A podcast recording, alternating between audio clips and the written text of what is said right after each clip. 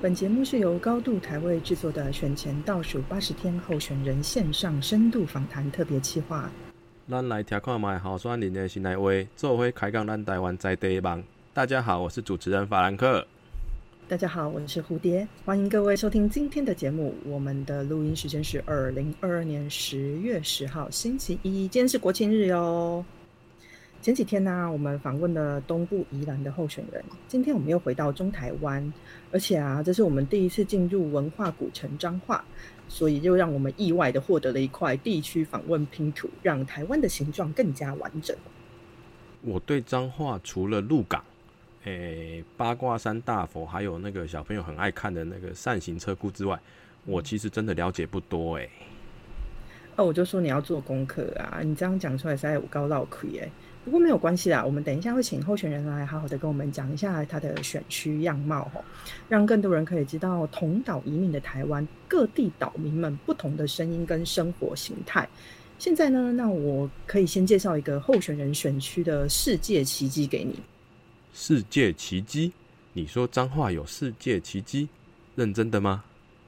嗯，对啊，你看我平常叫你看报纸，你就不看哦。啊，就在昨天呢，世界第一的铁人三项好手来自挪威的伊登，他在参加夏威夷的 Iron Man 世锦赛的时候啊，又破纪录拿下冠军哦。啊，他挪威人在夏威夷比赛，阿刚问脏话有什么关系？嘿嘿嘿，这就是你不懂了哦。伊登他拿下冠军的时候啊，头上戴的是我们彰化普盐顺泽宫的帽子哦。你意思是说，他是受到我们彰化普盐的神明加持下，所以才拿下冠军的吗？哎，我不是很确定啦，但我想神明可能有好好的跟其他神明沟通一下哈。啊，不过根据他自己说哈，这是他第九次拿下冠军，每次都有戴着那顶帽子。啊，他只要没有戴那顶帽子，他就没有拿冠军，所以他就会继续戴着那顶帽子，继续征战四方拿第一这样子。哦，我在呀，那顶帽子就是传说中的台湾冠军神帽，我也好想要一顶哦。拿冠军谁不想要啊？不过普盐在哪里呀？啊，那里有产盐吗？诶，我不知道那里有没有产盐呐，但是我知道普盐的旁边有个地方叫做西湖，那那个地方也是刚好是我们今天候选人的选区哈。啊，那里的羊肉炉啊，跟高雄冈山齐名。啊，你知道，在这个凉凉的天气，最适合来一碗凉豆乳暖身，暖胃也可以暖心哦。好了，摘啦摘啦，就只知道吃。我们现在先认真把访谈做完，等一下下节目我找你来起啊。让我们欢迎今天的来宾，彰化县西湖普盐普兴县议员候选人刘三林。三林你好，三林你好，哎，法兰克还有蝴蝶，还有我们高度台位线上的朋友，大家好，我是。立法委员陈淑月的国会办公室，同时也是彰化县西湖区，就是我们西湖补新补盐三乡镇的县议员参选人刘山林。刘山林，大家好。哎，山林你好啊，在这边，请你大概的跟我们的听众做一下简单的自我介绍，好吗？好哇，呃，我本身是呃我们园林区的立法委员陈淑月的国会办公室主任。那三林从二零一四年大学毕业之后，就一头栽进了我们那个政治圈的领域，从幕僚担起。那现在也是委员办公室的主任。那因为我本身是彰化人，呃，我的小孩也留在彰化，留在娘家这边照顾，所以因为这样，我决定年轻人返乡参选，而回来我们家乡打拼服务，所以决定参选我们这次彰化县的西湖区的议员选举。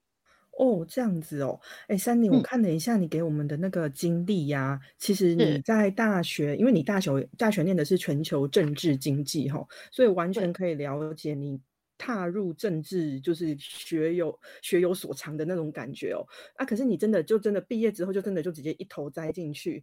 所以你大学一毕业第一个工作就是跟政治相关的吗？啊，所以你真的原本就是对政治很有兴趣啊，那个志愿。考大学的时候不是乱填这样子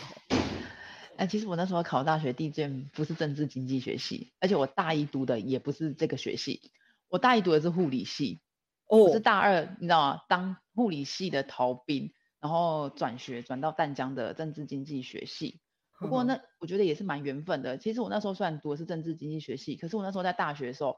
我的同学都问我说：“哎，你以后大学毕业要做什么？”我都跟他们讲说。做什么都好啊，就是不要做助理，因为我不想要大学毕业后去当人家助理。结果一毕业之后，第一份工作就是助理，而且一路做到现在。真的是人不要太铁齿哦。真的，人家说什么墨菲定律，应该就是这样子的吧？哦，是啊，人家说好的老板带你上天堂，不好的老板带你住套房。你的老板影响你很多，对不对？可以跟我们工作的朋友分享一下，要怎样像你这样的好老板呢？我觉得真的是误打误撞。虽然当初我进来的时候，我只是觉得说我应该是来打工的吧，就是说，因为那时候我其实有考上研究所啊，就是大学跟研究所之间一个小空档，他们刚好遇到二零一四年那一年，就是魏明谷魏前县长在选举的时候，那我就进入这个团队。那我觉得一个是一个过渡期而已，但是不知不觉，因为我的老板陈书月陈立伟，他真的带我非常好，就是一路上就是我的贵人，也很像我的妈妈。那从我把我从团队里面的打工小妹一路带到他身边。包括陪他选我们立委二零一五年的立委补选，二零一六年的立委大选，然后就一路跟他跟到台北的立法院，就走到现在了。所以我其实非常感谢他出现在我的生命中。嗯，对。可是你在那个陈陈淑媛立委的身边，其实一直都是幕僚人员哈。那所以就是我们说是幕后的协助者，不是真的站到前面的那一个人。那现在你走出来。幕后，然后要走到幕前，那有什么一个特别的原因让你愿意这样子露脸啊，跳下来面对承担我们民众乡亲的责任？这样，嗯，其实我想要面对跳下来直接当候选人，其实我的原因蛮简单的，就是说我希望可以做一个兼顾家庭跟事业的一个幕僚，就是原本是幕僚嘛，但是我希望可以兼顾，所以我愿意承担回来，是因为。我原本在台北服务七八年的时间，但是其实长期来我跟我的小孩子是分开的，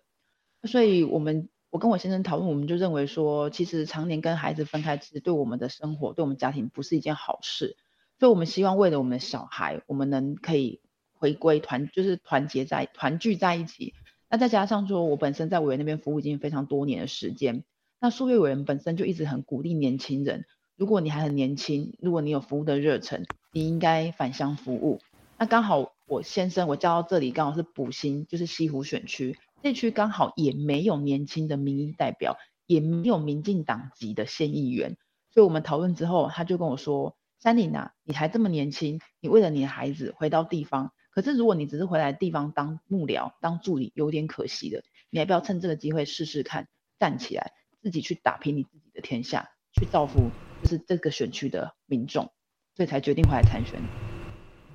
哦，那既然都从幕后转到幕前了，那你可以跟我们讲一讲，你想成为一个什么样的政治人物吗？嗯，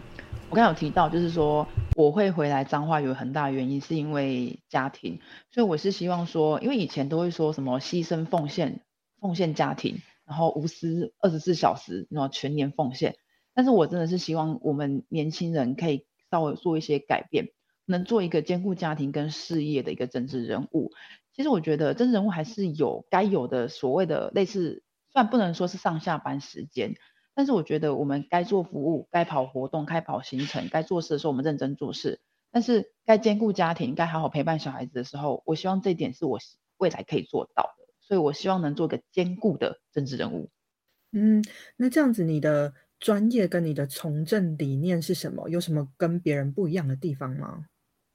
嗯，其实我们彰化县的选举结构其实相对比较传统。那彰化县其实也是老人居多，所以其实我们的选举文化都蛮传统的。那我希望未来就是说，大家除了传统那种选举啊、口水战以外啊，可以多一些比较真心为地方或为我们的故乡去打拼的。那我刚也提到，我是一个年轻的妈妈。我也希望针对，比如说亲子的政策啊，还是说妇幼政策这一块，能有所去争取。那加上我之前是从台北立法院回来的嘛，那台北跟彰化其实城乡差距是非常非常的明显的。那也希望尽我们的一些心力，还有我老板陈委员那边在中央在立法院的资源，可以带一些回来，让我们的城乡差距可以缩短，让更多的年轻人可以跟三林一样，愿意返乡回来扎根。是。啊，从刚刚的访谈，还有从你的证件，你一直告诉我们说，哎，家庭很重要。那为什么对你来说非常的重要？那有什么特别的原因吗？嗯，我觉得可能跟我的那个从小家庭的那种背景关系蛮多的。呃，其实我从小就生活在一个充满爱的家庭里面了。所以对我来讲，好像家庭一直都是我最最大的靠山。那不管是以前就学期间，甚至在我出出社会工作以后，包括我刚刚一开始有提到，就是说，包括我结婚生子之后，我的小孩一开始出生的时候，其实是没有人愿意带的。那后来我妈妈她也舍不得我，就是说，哎，我们都在台北工作，小孩子这样子真的很辛苦。就我妈妈就是牺牲她自己的工作，然后白天的时间就整个就帮我顾起了我的小孩。所以这一路上走来，我真的是非常感谢我的家人，因为其实不管你的事业、你的工作再怎么成功，你回到家里就是需要最温暖的家人。如果你家里面都没有家人陪伴着你，其实那都是空壳。那你的事业再怎么成功，那其实也是空谈。所以，我对我来讲，家庭是我人生中最重要的一部分。嗯，真的，所以现在三林也把这份对家人的爱带回了家乡，然后希望可以扩展给我们这个家乡的选民，这样子吼。那既然讲到这里，我们还是要选举嘛，吼，所以可以请，对啊，可以请三林帮我们全方位的介绍一下你这个选区吗？不然我们大家很多听众可能不知道这是一个什么样子的地方，这样子。好哦。我的选区是彰化县的第五选区，就是所谓的西湖区。那西湖区里面有三个乡镇，是西湖镇、补新乡跟补盐乡。西湖镇有刚刚我们提到的羊肉炉，它非常的有名。那之所以西湖的羊肉炉会这么有名，就是说西湖有全台湾少数为二的羊羊妹妹的屠宰场，那就是等于它是新鲜现宰的，所以它的羊肉就是屠宰完就直接送到这些羊肉炉的店，所以西湖羊肉炉才会非常的有名又好吃。那它蛮特别，它的口味有什么青蒜啊，或者是中药的。那不管一年四季，其实几乎生意都非常好，不会说夏天就没人吃，还是超多人来吃的。那再就是说，其实我们还有一个很蛮有名的，就是糖厂小火车。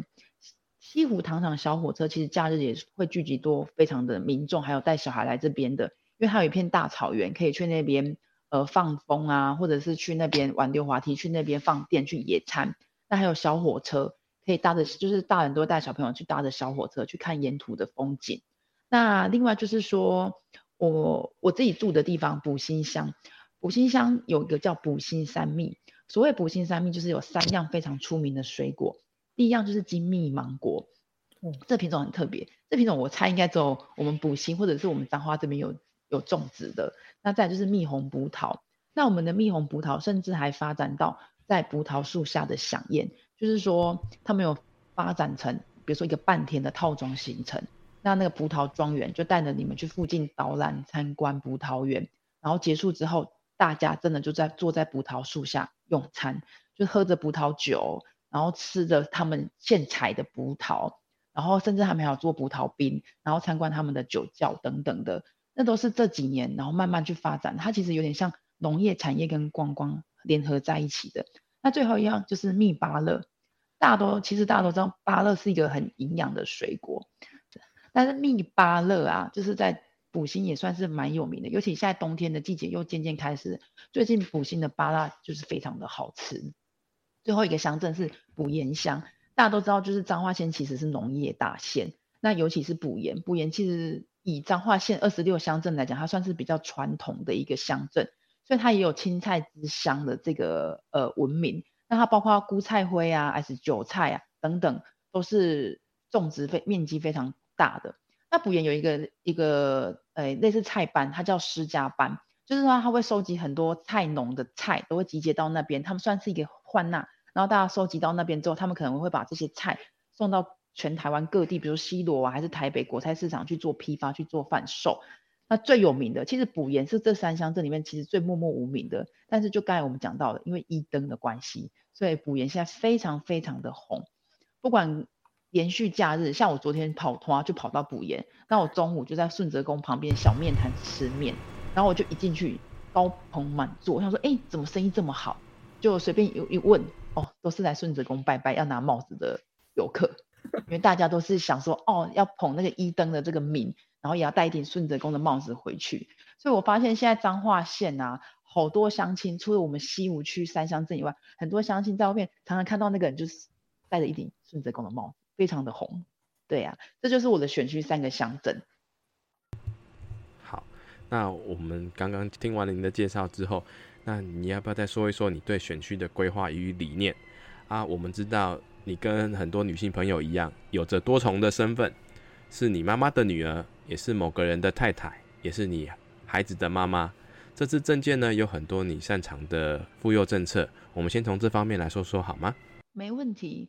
呃，我刚才一开始有提到，就是说我本身跟着苏幼人在台北，在立法院待了大概有六七年多的时间。其实，在台北的时候啊，其实我们两每几个街口就有很多大大小小的公园。那甚至我印象中，其实每一区好像也都还有亲子馆。那我们自己所在的立法院，它在前几年也有设置托婴中心，让我们在立法院上班的员工，可以在上班的时候直接把小孩子带去托婴中心，然后下班再去做接送。其实对我们来讲是非常方便的。那北部有这么好的育儿环境，这是我们在彰化县或者是在六都以外比较看不到的，这就是所谓的城乡差距。那尤其像我们外地去北部或者去其他六都去打拼的年轻人，其实我们的薪水都是被当地的房租、被当地的生活费吃掉的。其实存钱呢，还是说生活都是非常困难的。那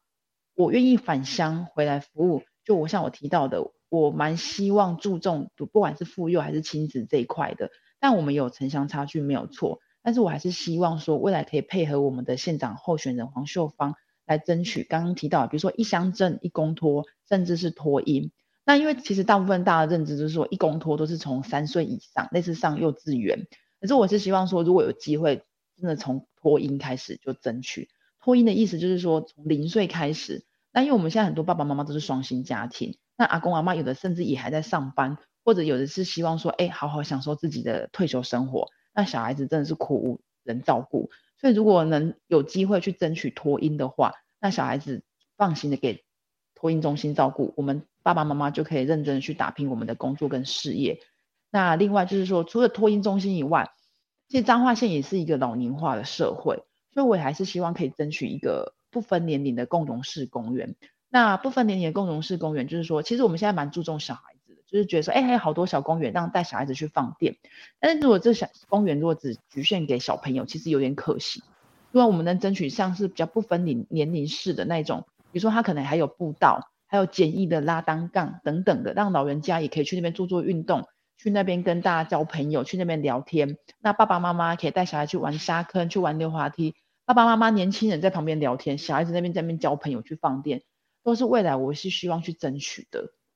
嗯，这样子听起来，如果呃山林把这些东西都争取到哦，那你的选区感觉上会变成一个非常适合居住的宜居的地区哦，连我都很想搬过 去住看看。对啊，那对啊，嗯，那这样子的话，我们应该就是就是那些青年如果要返乡的话，就会比较担心的只有一件事情的，因为你已经把我们。就是背后青年会遇到的问题，吼，一个一个都已经想好我们要怎么解决了。那现在我们想问的就是，好，我你刚刚也说彰化县的人口，吼，是老年老年人口居多，而且年龄平均年龄越来越高。那我们今年现在如果青年愿意返乡的话，那他有工作机会吗？我们怎么让他愿意回来他原本生长的地方呢？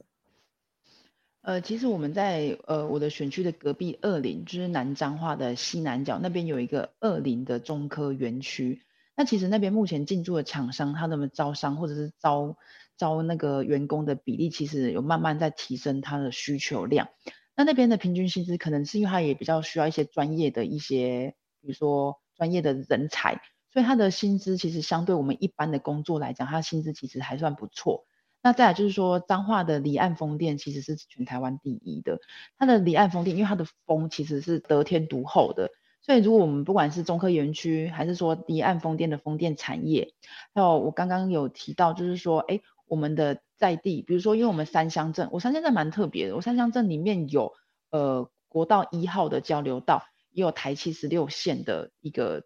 呃交流道。所以，如果未来在那边，如果也可以争取，比如说转运啊，或者是农特产品的一个转运站，或者是冷链系统的转运站，其实我相信会带来更多的就业的机会。好，我这边插一个问题，刚刚讲到离岸风电这件事情，好，那诶，离岸风电会带来很多的那个工作机会，但是大家年轻人一般都希望说我能够离我工作的场域越近越好。那你的选区这三个乡镇？离这样子的场域会很远吗？因为从您之前的政策听起来是，诶，这个地方是适合未来有机会可以成为一个呃年轻家庭可以移居的地方，然后孩子有人照顾，老人家也可以在这里生活的很好，年轻人可以放心的去打拼。那请问你的选区有办法去跟那个离岸风电这样子的产业的那些年轻人去做结合吗？呃，我的选区蛮特别的，尤其是西湖镇。西湖镇是整个彰化县的正中心点，所以它其实不管到哪里都不会太远。那再加上我们西湖就有个西湖交流道了，所以它在交通上其实是蛮便利的。那二林中科园区它刚好就是在在西湖跟埔盐的交界点附近。那再加上说，其实目前我们台七十六线，它台七十六线原本它是从八卦山隧道，它接到南投，然后到这边接到埔盐下去到接到鹿港。那目前就是因为我我的老板他陈树月陈立伟他本身也是交通委员会的，那在委员跟其他各级的民意代表支持下，目前台七十六线也正在延伸中，就是延伸工程目前也都在新建中。那这个新建工程未来如果完成的话，它就会拉到二林中科园区。所以其实虽然说你说西湖跟埔园离那边比较近，那埔新可能有一小段距离，而其实如果七十六线未来完工之后，只要因为七十六线就在埔新而已。如果我们上去再接下去，其实应该都是十几、二十几分钟就能到的距离，不算太长。因为其实我这样跑跑行程跑这样快一年下来，发现彰化有非常非常多的年轻人都在台中上班，在中那个台中科学园区吧，应该是台中科学园区，应该是。那他们其实每天都要花三四十分钟，甚至如果塞车的话，花到一个小时的时间去那边上班。然后也很多都是通车组，所以未来如果中科园区它的招商，能更多的厂商愿意进驻，然后来招募在地的人才，那加上搭配七十六线的完工，我相信能有更多年轻的人才可以留在在地。其实因为风电产业这一块啊，因为呃彰化县是风之前的魏明谷魏前县长，他非常推这个这个呃风风光的产业，就是风电产业离岸风电。不过我们现任的县长其实他在这一块没有那么的着重。所以其实还要看这一届、下一届的县长到底是谁会胜出，那才会看看为后续的离岸风电这块产业到底会不会在彰化继续蓬勃发展下去。对，因为其实离岸风电如果真的有盛行下去的话，它其实会带动蛮多小型的产业在这边驻地扎根。是，所以如果呃是黄县长赢的话就没有问题这样机会。对，黄县长他其实目前他也有提出，就是说如果他有机会能顺利当选的话。那他会延续魏之前魏前县长的政策去做离岸风电的推广。那他也有提到，就是说其实离岸风电它税收，那基本上它其实大部分都要缴回到中央去的，彰化人不一定用得到。那假使他有机会来当选的话，他会去中央争取，把部分的税收留在彰化，回馈给我们彰化的乡亲。嗯，对。那我们刚刚说了青年，刚刚说了小孩，那。我们再回到那个老年人口说一下哈，那我们我们相信可以让年轻人在家乡安居乐业生小孩不是负担，但老年的呃人口老龄化的问题哦也是不容小觑。那你可以跟我们说说你对家乡的老年人口有什么样的政策规划吗？彰化县是农业大县，所以它也是人口老化非常严重的一个县市，这真的是这样子没有错。尤其是我的选区补西湖区里面，补盐补新西湖的补盐里面，非常非常明显，就是都是老人家，而且那个老人家年纪有的已经不是五六十，有的人真是八九十岁的这样子的一个年纪了。但其实传统以前的说法就是说家有一老如有一宝，所以老人家的这一块，我觉得是非常重要的。那我们都知道蔡英文政府非常重视长照这一块，所以在他就职之后，其实也有推出长照二点零的政策。那包括有一些长照大楼啊、社区据据点啊，还是说什么诶 C 型的共餐，那个其实陆陆续续都有到位的。但其实每一个社区它要推广，你说社区据点还是社区共餐没有那么容易。其实包括我自己的六十七个村里里面，也还没有完全到位。那如果未来如果三年有机会当选的话，我是希望配合当地的乡镇公所，那去把还没有落实的，比如说社区共餐或长照据点的一个村里，慢慢的去达标。那这些社社区共餐其实他们都蛮好的，他们不是单纯说，哎，中午时间到，老人家就去那边吃饭，然后就结束，不是。其实他们都会安排许多课程，比如说他可能每个礼拜。每个社区都不一样，有的是每天，有的是说每个礼拜礼拜固定哪几天，那他们都会有一些课程，比如说早上九点还是十点就过去那边，他们会教你运动课，或者是跳舞的，甚至是做一些才艺，然后大家老人家动一动，然后在那边聊个天，然后凝聚一下感情，因为大家都知道疫情时代的时候，大家都不愿意走出来，那好不容易到后疫情时代，透过这个社区共餐，让老人家长辈们愿意走出来。然后走到社区，然后透过这样子的一个环境，让大家其实心智上其实会比较开心，也会年轻化。然后他们运动完、上完才艺之后，中午他们可能就在打包，比如说在那边吃饭，或者是说打包便当回去。那我们在家里，我们在外地打拼的年轻人也不用担心说，哎，中午还要回去送餐或送饭。那甚至有一些社区，他们已经做到说送餐，就是说有一些老人家其实他已经行动不方便，或者是独居的。有一些社区甚至说，哎，他每天会固定去帮这些长辈去送便当，这都是未来我希望继续让每一个村里都都能完全去达标的。对，大概是这样。那包括我刚才讲的，就是不分年龄的全龄公园，都是我们想要推广的，因为我们希望说，除了亲子，所以幼儿这一块，我们老人这一块也要兼具。就像我们一开始讲的，我们希望在地育儿、在地养老跟在地移居。嗯。好，那我们想问一下，那个在彰化的，就是你的选区里面哦，那个医疗的部分，对小孩、对老人的医疗的部分，有没有什么特别的规划吗？呃，基本上其实我们彰化县的医疗的中心，或者是说大大型的医院，几乎大部分都集中在北彰，比如说彰基，比如说秀传，那陆陆续续的有下来到我们，比如说我们南彰化，比如说园园林基督教医院，那。彰化南彰化，其实你说北部鹿港那边可能还有鹿鹿鹿基，或者是说当兵秀传，可是其实除了这以外，彰化的东南角这块医疗资源其实蛮缺乏的。现在魏明谷县长他的那个任内，那其实原本那时候要推动的是田中基督教医院，在田中高铁站那边，可是诶，因为后来新任县长上任之后，他其实有点搁置了。那所以其实南彰化这边其实除了园林基督教医院以外，再就是我们布立的在补新的布立的医院。那其实布立医院它其实算是比如说类似属立医院的概念，它这个它就是属于中央型的医院。它虽然他有医院门诊，不过他其实没有特别针对比如说儿童门诊这一块。因为像我跟我的小孩在今年五月份的时候就确诊了，然后我们确诊的时候是礼拜天。非常的紧张，你知道吗？小孩子两岁多就确诊，我们就很急。那其实我们第一时间是打电话去问署长说：“哎，你们有没有儿童急诊？还是说有没有医生可以帮小朋友先看的？”他说没有，哎，我们只有平日可能会有一些门诊，可是假日的话，我们在急诊这块是没办法收小孩的。就算小孩子来，也可能就当做大人一样，所以我们就只好就开着车把他赶快再再送去张基，因为整个彰化县在假日只有张基是，因为张基本身是有儿童。大楼的，所以它有儿童急诊，所以这一块我觉得是我希望未来南彰化比较有机会去争取的，就是说，比如说儿童的门诊，甚至是儿童的急诊，那还有一些一些针对，比如说老人家，比如说因为彰化县的，比如说肺癌这一块其实也蛮严重的，那针对这一块，我是希望说以后在南彰化或在布利医院，看有没有机会慢慢的去增加一些门诊，或慢慢的去推广，对，大概是这样。哦，三菱给我们的一个政策蓝图，我觉得真的是非常的全面，什么都顾到了，都很棒。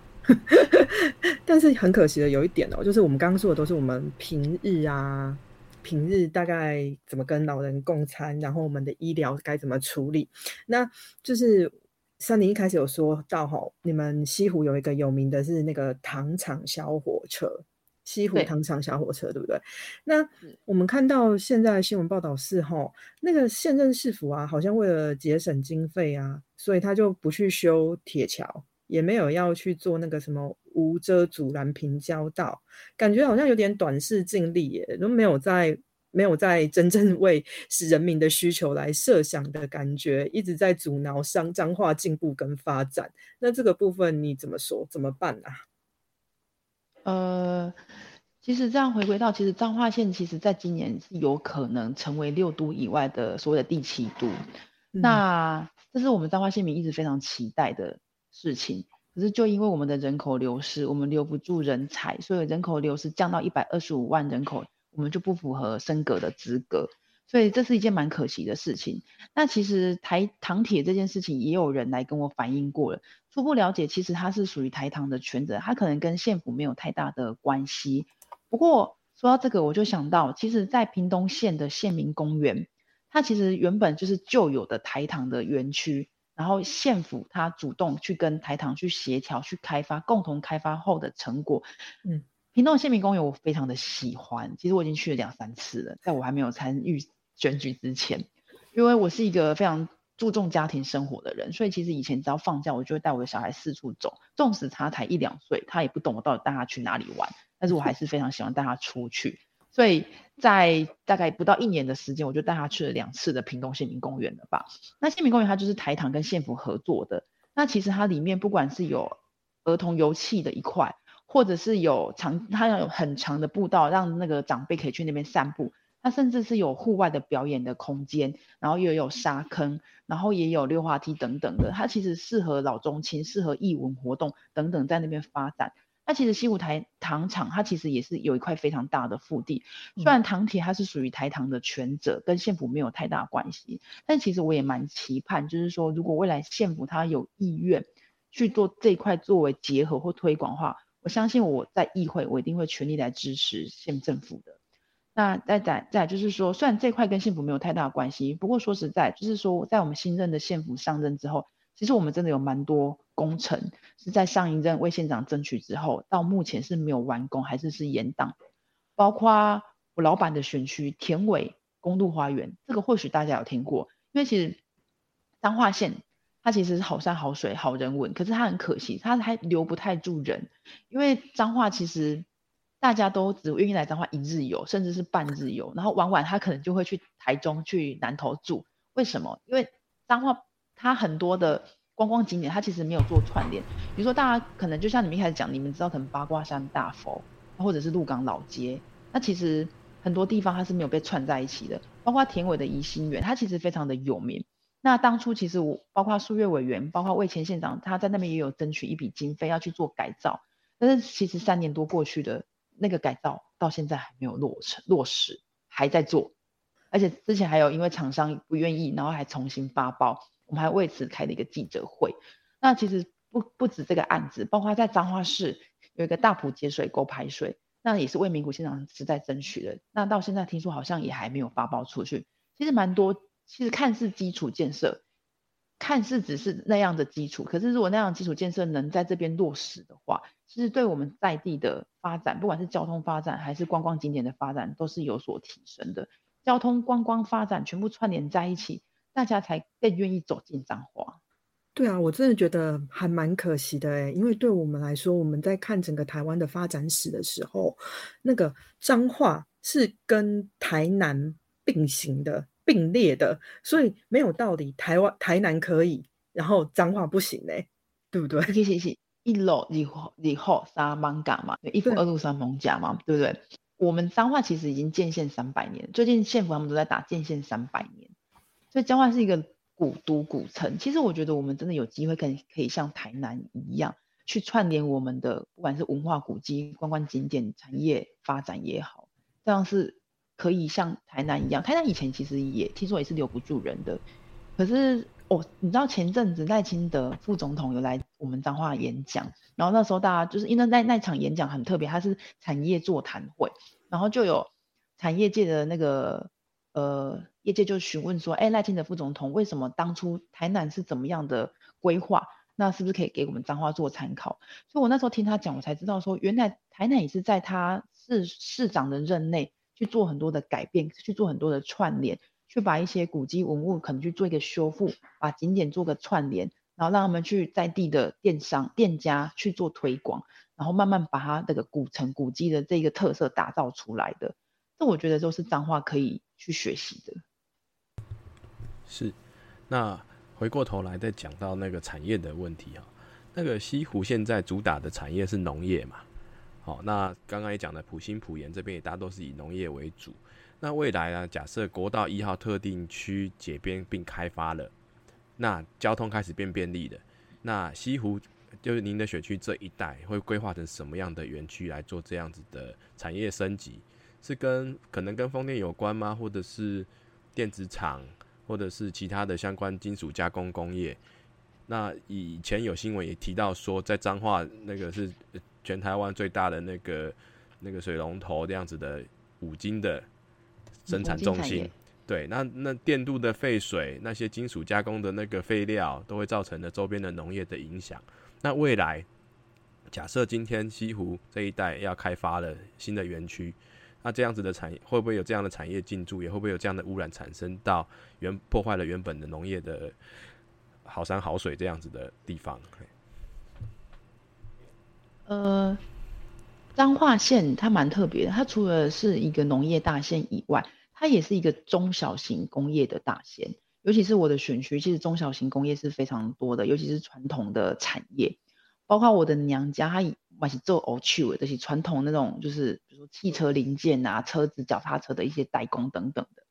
那其实大家都知道，过去经济发展时代，家庭其实即是代工，台湾其实也是靠着代工而在那个经济起飞年代而蓬勃发展。那彰化就是占据着非常大的一个比例。那所以我是希望说，哎，其实国道特定区这个结边其实也讲了好久好久，几十年的时间了。那未来如果真的有机会结边的话，其实蛮多中小企业也能试，希望说能试出更多的工业用地，让他们可以在就近，比如说他们原本都是各自在家庭，比如说一区块一区块的，比如说家庭即是代工，或者是说可能几个工厂，他们就形成一个小型的聚落。可是其实彰化呃农业。也非常的盛行，所以他们其实有时候也会有弄用地上的问题。所以如果结编之后，就是我们也希望说，哎，有一部分可以试出变成工业用地，让这些产业可以聚聚集在这里，也让他们不要外流。因为其实如果一直没办法生存下去，还是说用地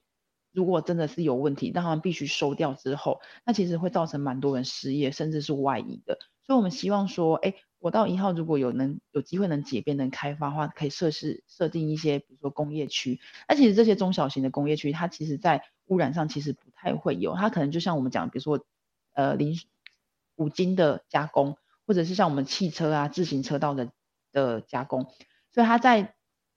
金属这一块其实是还好的。那再加上其实现在政府其实在环境工程这一块其实规定蛮严格的。所以，如果你要设置是相关有一些污染的，有一些工厂的话，它其实也都需要经过他们的审查通过才能去做设置的。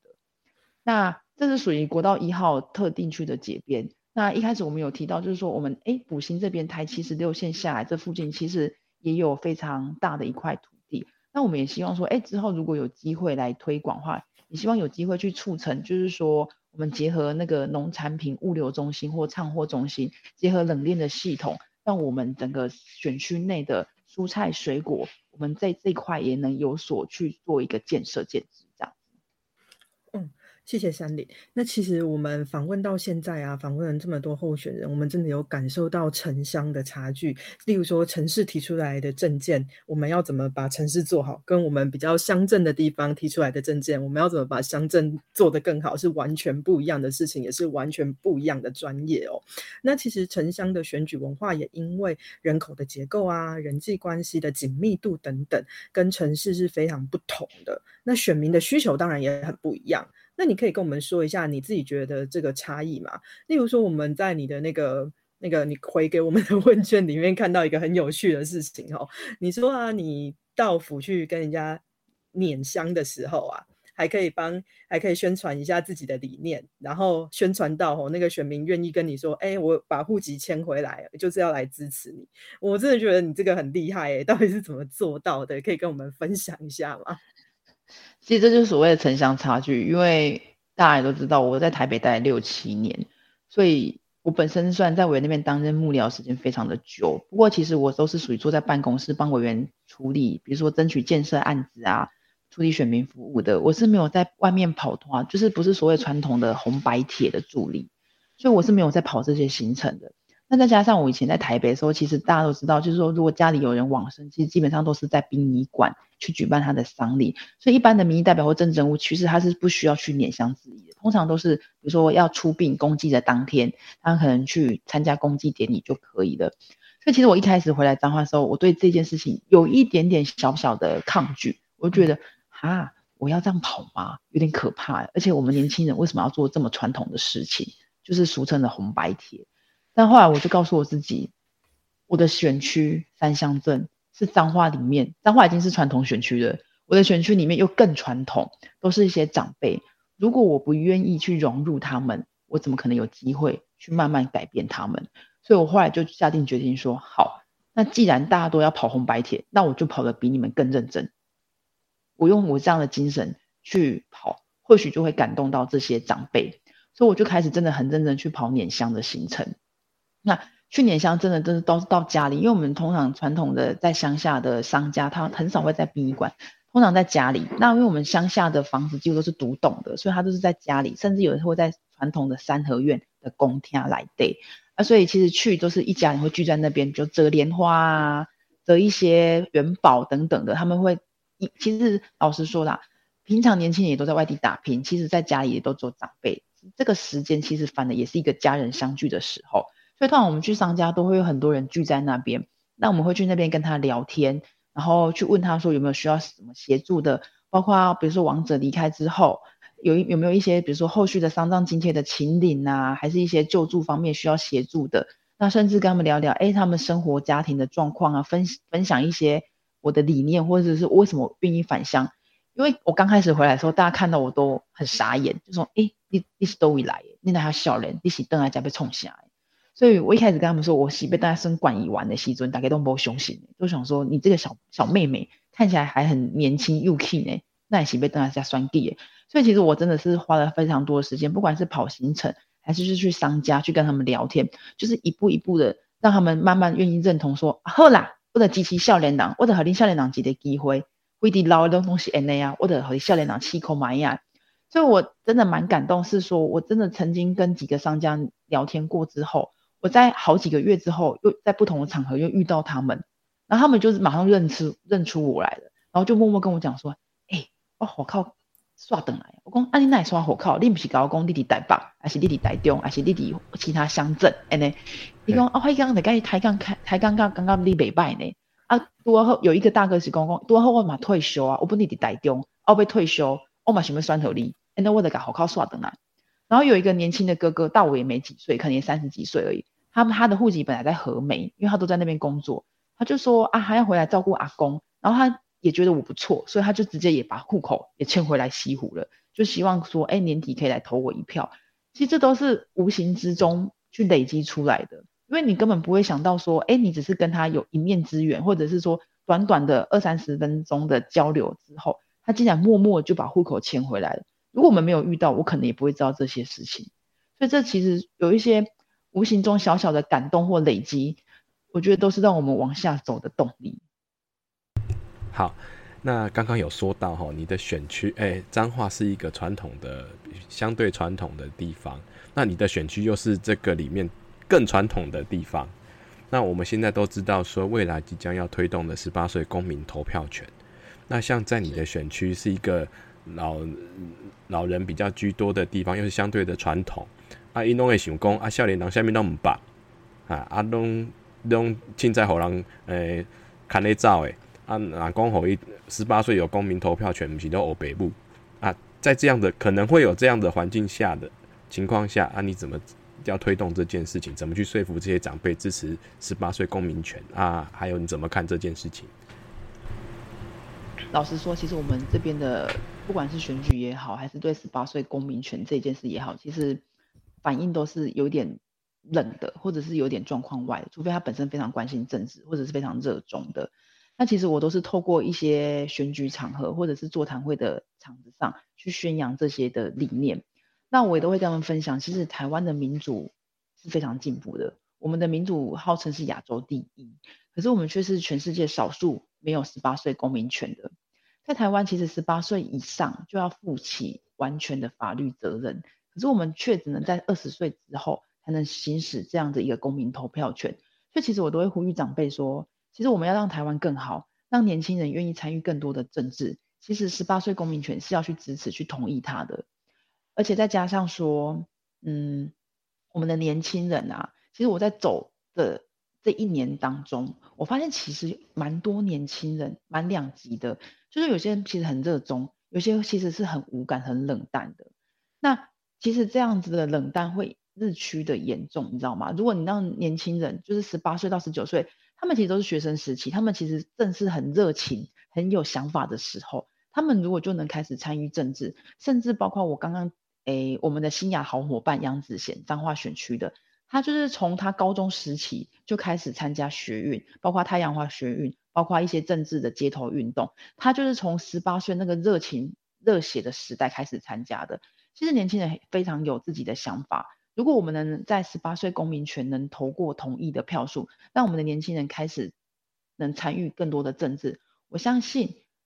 政治冷漠或政治冷感，或者是说国家的事、选举事跟我没有关系的这种想法，会渐渐的减少。因为如果年轻人不关心政治、不关心国家，我觉得那是一件很可怕的事情。好，谢谢你替年轻人讲话，替年轻人打气。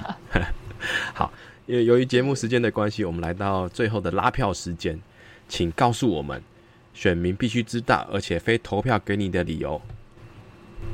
好，一定要再自我介绍一下。大家好，我是来自彰化县西湖区西湖补新补盐的县议员候选人，也是这一次最年轻的议员候选人。三林虽然非常年轻，但是我担任幕僚已经有八年以上的的时间了。那大大小小的选举也超过五场以上。我是一个年轻妈妈，我愿意为了我的下一代，为了我的孩子，放弃我在台北的生活，返乡扎根，返乡服务。那加上我还没有从事政治选举之前，我本身担任幕僚，所以我对争取经费、对选民服务、对地方的一些建设都非常的熟悉。那最重要是我还有一个老板陈淑月委员，他在中央在立法院有一些资源，都是未来可以透过山林来这边跟他协助争取的。我是刘三林，刘三林来自彰化县第五选区，请给年轻人一个机会，谢谢。非常谢谢三林哦，因为相信铁人三项世界冠军一等一直在创造着奇迹，因为爱家乡，各地年轻的力量也努力的萌芽成长。山林除了年轻，他还具备母亲、女儿、太太三重角色，就像多数选民每天都可以看到的邻家儿女与友人。他为了家庭与乡亲，决定返乡站出来为乡亲谋福利，也身体力行示范给大家看，在老城注入青年活水，也可以有进步。与多元，秉持着爱孩子、爱家庭的这样子的信念，可以让自己更强大，更愿意站出来为家乡挺身而出，用着自己的双手推动改革。请彰化、西湖、普盐、普新的选民听完今天的 podcast，好好想一下，你的票呢，是不是可以考虑盖给我们的三林，让他用年轻有活力的心展现行动力，为你服务。啊，这边顺便工商一下哈，他的那个靳总呢，在这个十五号要成立，如果大家愿意的话。麻烦过去给他支持加油一下。那你在这边跟人家报告哈，也欢迎大家来参加我这个礼拜六十月十五号早上九点半在西湖镇的竞选总部成立。那地点是在我们西湖镇的奉天宫慈惠堂。这个礼拜六十月十五号早上九点半，欢迎那你雄亲喜多老邓就老卡阿爸就阿母大家吼手看手来个三零支持哦，谢谢。好，节目的最后又是我们交朋友拿好物的时间。本次的好物是由顽固肥猫赞助的台南小农吴米乐的夹心米饼，这次是红茶欧蕾口味的哟，全方位的好物，妈妈、小孩、老人都能吃。在这次粉砖专访公布的隔天十二点，我们会在刘三零六三零与高度台位的粉砖各抽出一位幸运得主，小编会跟你联络寄件地址。嗯，请大家在留言处给三零六三零加油打气，分享给你的亲朋好友，尤其是彰化西湖普盐普新的全选民，一起来留言参加拿好物活动。今天我们真的非常的谢谢三零，又让我们看到一个有为青年下乡选举，为家乡而努力。谢谢大家收听，那我们就节目到这里，下次再见，拜拜，拜拜，谢谢三零，拜拜。